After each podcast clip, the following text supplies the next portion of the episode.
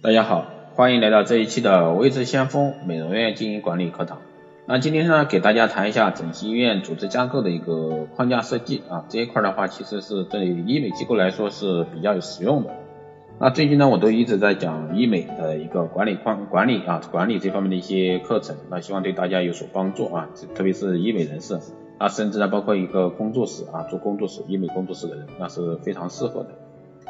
那今天呢，给大家分享的主主要的课程就是整形医院的一个组织架构管理。今天组织架构里面主要分享的是项目制啊，今天我们就把项目制的原理详细的一个阐述一遍。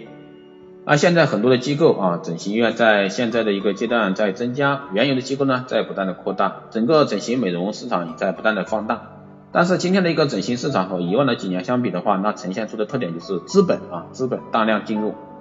市场竞争的激烈程度呢，在不断的增加。为了应对这个竞争程度的增加，那医院的组织架构以及它的一个培训管理，整个营销的体系都要随之而来产生一些变化。那在这个阶段，为了达到一个项目精细管理的一个目的呢，项目室在许多医院逐渐的一个展开。那项目室呢，就是在一个医院里面经营和运营管理体系中间有一个小团队，他对某一个单单一的啊项目进行去负责。而且呢，它能够去促进这个项目发展，让这个项目呢给医院带来更好的营收。在一个医院里面啊，我们可以有一个项目小组、两个项目小组以及三个项目小组，甚至更多。那这个呢需要根据医院的规模来定。医院的组织架构很少是有专人对项目去负责的，一般都没有专人专项。那最近几年呢，专人专项的设置呢就开始变多。在专人专项的设置中间呢，因为对于某一个项目的明确啊明晰，那几个人。针只对项目的一个推广发展，只对这个项目的发展运营经营负责，那么他就不需要去思考其他的项目。那在医院里面呢，开展专专项的设置多个项目后呢，那么一家医院它就可以在多个项目上去产生突破，多个项目都会在当地市场做到一个比较高的一个占有率。通过这种方式呢，改善医院的一个经营的业绩。以前呢，因为一个医院啊没有专专项，那么一个企划部、一个运营中心、一个运营中间、一个运营总监啊，他们受他个人精力的限制呢，在某一段时间之内，他只能考虑到某一个项目的发展。比如在春天，我们就很多考虑形体，对吧？六七月份暑假的话，我们就考虑眼睛、鼻子。在九十月份的时候，我们就会去多考虑面部年轻化、抗衰老的一个项目。他只能在某一段时间内啊，为了达到业绩，他只能把大量的资源投入到一个项目去。那这个时候呢，就会造成其他的项目资源不足，其他的项目没有人去管理，最终呢，导致一个医院它只能做到某一项目或者说某一个阶段啊，发展的还可以，它不能长期稳定的发展。这对于对于这种情况啊，对于医院市场占有率的提升，对于整个当地市场的发展都会带来一些负面的影响。那中小机构因为它所有掌控的资源有限，当它面对一些大型机构挤压的时候呢，它就束手无策，而这。这样的一个资源投入啊不对等，整个的规模大小不对等的情况情况的时候呢，如果说你不去实行一个项目制，而是去硬碰硬的竞争，那你一定是处于下风。你的市场份额呢，原有的一个客源会有一定的流失。只有实行项目制以后呢，你找到自己比较擅长的一个项目，再集中你所有的一个优势资源啊，在这个单一的项目上面呢，产生更大的一个价值。在未来的这种竞争啊激烈的中间呢，达到一个生存和发展的一个空间，才能对自己的医院啊长远的一个规划，才有可能呢做到一个切实可行的一个发展。这就是项目制在这个阶段它的一个优点。那下面呢，维斯小布老师就给大家详细的谈一下项目制在实施的这个阶段啊，大概有两种实施方式。那我们接下来做一个详细介绍。第一种方实施方式呢，它仅仅是在营销的层面做了一个项目的划分，它没有涉及到医疗这个板块。那第一种情况大家记住，一般来说，对于一些规模比较小的医院，也它也可能是我们使用的第一种情况。它只是说在营销你的一个营销管理的层面啊，最多到运营管理层面。在这一种情况下呢，项目制实施方案是什么样子呢？它的优缺点又是什么呢？下面给大家做一个简单介绍。那首先我们来讲实施方案。第一种项目制的实施方案，它仅仅是在成交之前，运营和营销层面来进行实施。那我们医院的实施呢，可以调用这样几个方面的资源。首先，医院可以选择一个或者说几个项目，成立单独的项目小组。啊，这个项目小组呢，包含了推广、企划、资讯、网店，大概是五到七个人对这个项目进行单独的推广和运营。那对于医院来讲，在进行项目值的选择方面呢？医院可以选择三到四个项目来同时推进。那这个时候可能就会很多同学问啊，如果说我们在一个医院选择了两到四个项目来进行同时推进，每个项目啊设一个项目组的时候，那我们的投入应该怎么样去区分啊？怎么样区分？如果可能只有一个进阶账户，那这个竞价账户由谁来调管理调控？比如说我们在分诊的时候，推广出去的到诊的顾客有什么样的咨询师来接呢？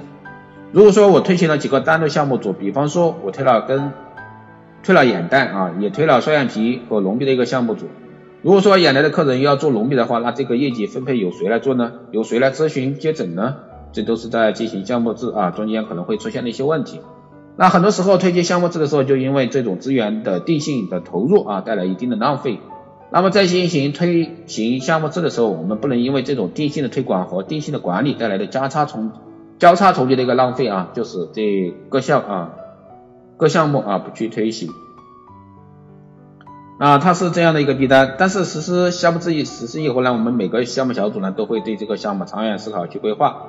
所以呢，它对每个项目拓展的力度呢也会更大。比如说我们合作比较比较好的一些机构。它就要成立三到四个小组，它有可能会有有两个项目，比方说它有纹绣的项目、护肤类的项目来执行突客迎客的一个职能，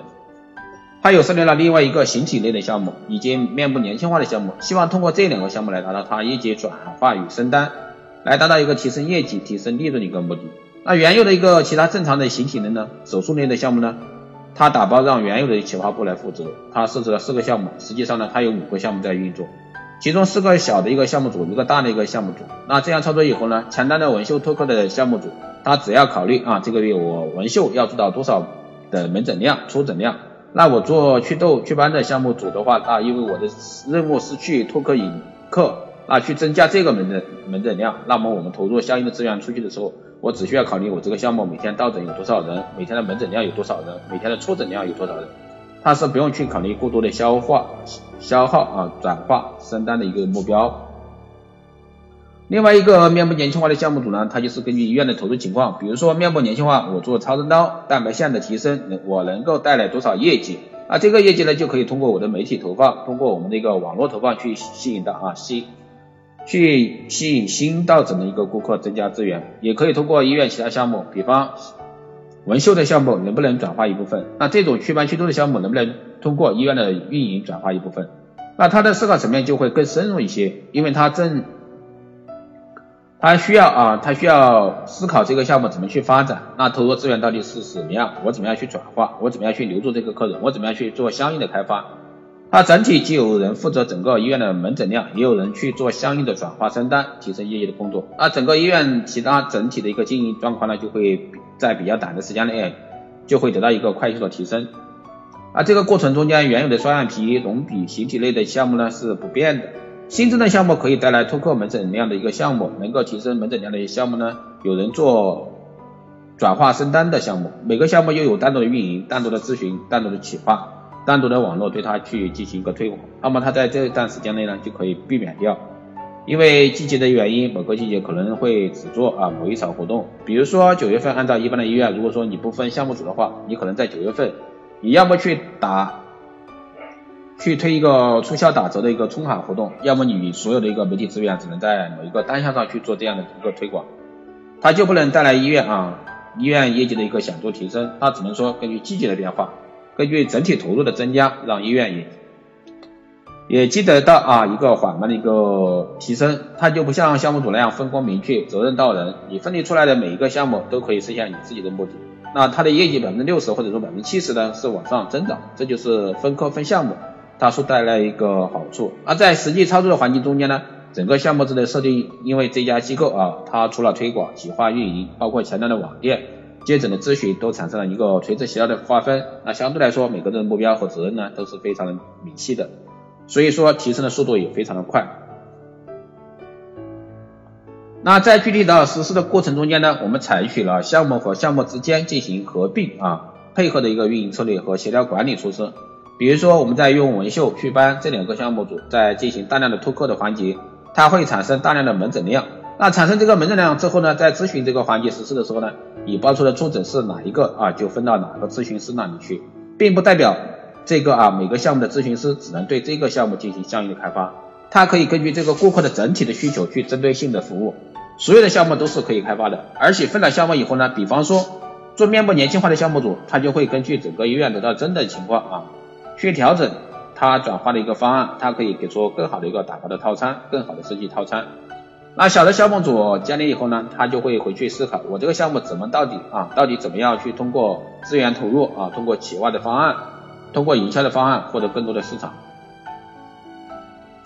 啊，总量市场份额来解决我们这个医院的均衡稳定，要达到这样的一个要求。那这个时候对于医院经营状况来说就非常非常的稳定，特别是对于小机构来说，建设两到三个这样的一个项目组呢，就能去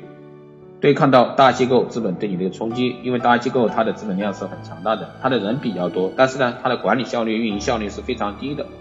如果说你要去实行项目组，你的项目组不要超过五个，要三四个就好，它能够保证你在三四个重点项目上呢去。给自己的一个市场定位，千万不要超过八个以上项目。那这个时候它的管理宽度就不宽的时候呢，也会让自身的管理效率变低。那这个时候就得不偿失。这是第一种项目组啊分配的方式，它是以营销和运营为导向的，它的目的呢是通过啊管理效率而提升增强整个市场某个项目的一个份额，从而呢保证医院业绩的稳定发展。这是一种一这是这一种啊项目组项目组的一个建设核心。那项目组的第二种方式呢，它是从前端的营销体系开始，到咨询体系，一直涵盖到后端的医疗体系、服务体系来进行项目运作。那第一种项目制的话，它项目主管可以是营销，可以是咨询，也可以是运营，甚至可以是网店，都可以做项目组的负责人，因为它是以营销为导向的，是以市场市场份额为导向的一种项目制。那一个推广自制定的一个方式啊，在第二种项目制建设方案中间，因为它涵盖了医疗体系，所以说在这样一个项目制的一个推广中间呢，它主导的是医生。一旦医生进入到项目体系以后呢，整个项目体系的核心就是以医疗和医生为主，因为在这个行业里面，什么人才都可以不缺，但是唯一缺乏的就是医生。中国的整形美容医生每年的产量远远低于市场需求的，这就是为什么大量医生工资水平越来越高的原因。那我们整个中国的美容市场每年几乎是以百分之百的速度在往上涨，因为中国市场太大了，不用去参考韩国、台湾这样的市场。相对于中国的人口，它的市场其实是不具备这样的可比性的，因为市场规模相差太大。但是呢，中国市场发展的这么快，但是医生的供给呢，远远比不上这样的速度，因为医生的培养时间太长，没有七八年是做不出来的。那第二类项目制呢？既然你把医生纳入进去呢，而且医疗资源又是最核心保护的资源，这个时候呢，这个项目组的核心就必须遵从医生的意愿来进行相应的开展。第二种方式项目制在营销、企划、接诊、咨询这个流程呢，给第一种啊没有太大的区别。但是第二个项目制中当中呢，它必须围绕医生来进行一个相应的运作。比如说这个医生是你包装他的项目，还是他的其他的一些东西，你必须围绕这个。必必须围绕这这个医生啊这个核心来走，你要还要以医生的名义来开设啊自媒体账号的相关啊进行一个相应的自媒体推广，它都是需要紧紧的围绕医生的诊疗技术和诊疗方案的和手段来做的。它整体的要参考到医生本身的个人能力，它是围绕这个医生啊技术特点来做的。第二种方式呢是给第一种方式最大区别就在于这个地方啊，它围绕的核心点不同。前者呢是围绕市场的份额来做的，第二种是医生能做什么，什么做得好，我就包装这个医生，我不在乎的份额。医生为核心以后呢，医生本身个人品牌和带来的溢价能力，还有价值增长能力，它就会更强。它不是以份额作为主要的指导思想，那我不需要太高的门诊量，但是我需要一个高的单价，我需要包装这个项目，包装这个医生来使我的价格得到一个好的增长。比如说。普通市场一个双眼皮啊，单价可能是五千块，那么我包装这个医生后呢，这个医生所推的手术的项目客单价就应该是八千块或者说一万块。那我需要通过这个方式，医生的个人能力和个人品牌产生来对我们的项目议价。啊，这是第二种项目是最核心的地方。那前者呢是以份额为主，通过份额的提拉伸提高定价权。那后者呢是是以医生的品牌为主，通过医生的品牌的包装。获得品牌的溢价，但是第二种方式呢，对于投资人主导的机构的话，它是有风险的。第二种方式，如果说是以咨询师投入，或者说以投资人出身，你跟医生的关系不是很非常稳定的时候，你就很容易让自己啊的企业自己的意愿背负上过大的一个经营风险。因为第二种项目组它是仅仅以医生为核心的，当这个医生离开的时候，你整个项目组也会随之而不存在，并且呢，第二种项目制的推广方式，它会让医生了解更多的经营管理细节，那这个医生呢就很容易离开这家医院，产生单独创业的想法。但是医生离开以后呢，对于投资人主导的机构，他就会面临极大的风险。投资人主导的是一块，医生创意是一块，咨询、企划、运营又是一块。投资人只有以啊，只有以来于整体的利益分配，或者说以自己的强有力的一个管理，才能保证一个医院稳健啊、健康稳健的一个发展。如果说投资人不具备这个能力，或者说能力比较弱的时候，贸然的采取第二种项目制的方式的话，相应带来的未来的风险啊，战略风险就比较重。那在第二种方式，我们建议啊，建立的项目组不要超过三个。第一个是考虑到每个医院的医生不可能有这么多，第二个呢是很容易在项目制推广过程中间产生一些经营方向的偏差，过高的客单价对于顾客的伤害是比较大的。第二种呢，我们建议大家在做的时候，通过医生自身品牌溢价高出市场水平百分之二十到三十就可以了。但是以医生为核心，在做项目制的时候，可能有些医生会提出过高的要求。它的客单价要高出市场百分之五十，那这个时候就会产生经营方面的偏差。那基于这两个原因呢，我们不太建议啊以医生为项目制的在医院做的太多，两到三个就可以了。那这两种项目制的一个建设方式呢各有好坏，着力点和方向不也不同，大家可以去做相应的选择，也可以根据机构的情况啊相应情况去判断自己要不要实行。那无论你是采用哪一种项目制，有一个体系是不能纳入到项目制当中的，就是术后客服客服体系啊。如果说你把术后客服体系也纳入到项目制中间来，那医院的管理风险就非常的大了。那我们做医院是追求的盈利利润，而作为一个商业组织，我们考虑更多的是利弊的选择。当你把客服体客服体系纳入到项目组中间去的话，那对医院的管理风险就非急剧急剧的增加。那因为这它，因为这样某一个项目组他就会掌握医院所有的资源，而这个项目组只有六到七个人。当他所有的资源全部掌控的话，他的创业风险就会急剧的增加。一旦离开以后，医院的医院的啊资源是无法控制的。所以说这是为什么术后啊的客服体系在任何时候都不能纳入到项目制当中来。那还有一个就是，如果说医院如果啊，一旦做项目制，那么就要去容忍各个项目组之间对于项目的重复投入。所以说，这个就是今天啊给大家分享的一个医美机构啊医美机构的一个项目制的一个建设啊，只是一个医院管理之中的一个部分。好的，今天这一节课就是这样，谢谢大家收听。如果说你有任何问题，欢迎在后台私信留言，也可以加微之相锋老师的微信二八二四七八六七幺三二八二四七八六七幺三。备注电台听众可以快速度过，更多内容关注新浪微博微知先锋。如果说你想在这一块啊，对于光电医美也好，还是私人定制咨询 V VIP 的一个咨询服务也好，都可以欢迎加微知先锋老师的微信二八二四七八六七幺三，备注啊你是想做什么？好的，今天这一节课就这样，我们下期再见。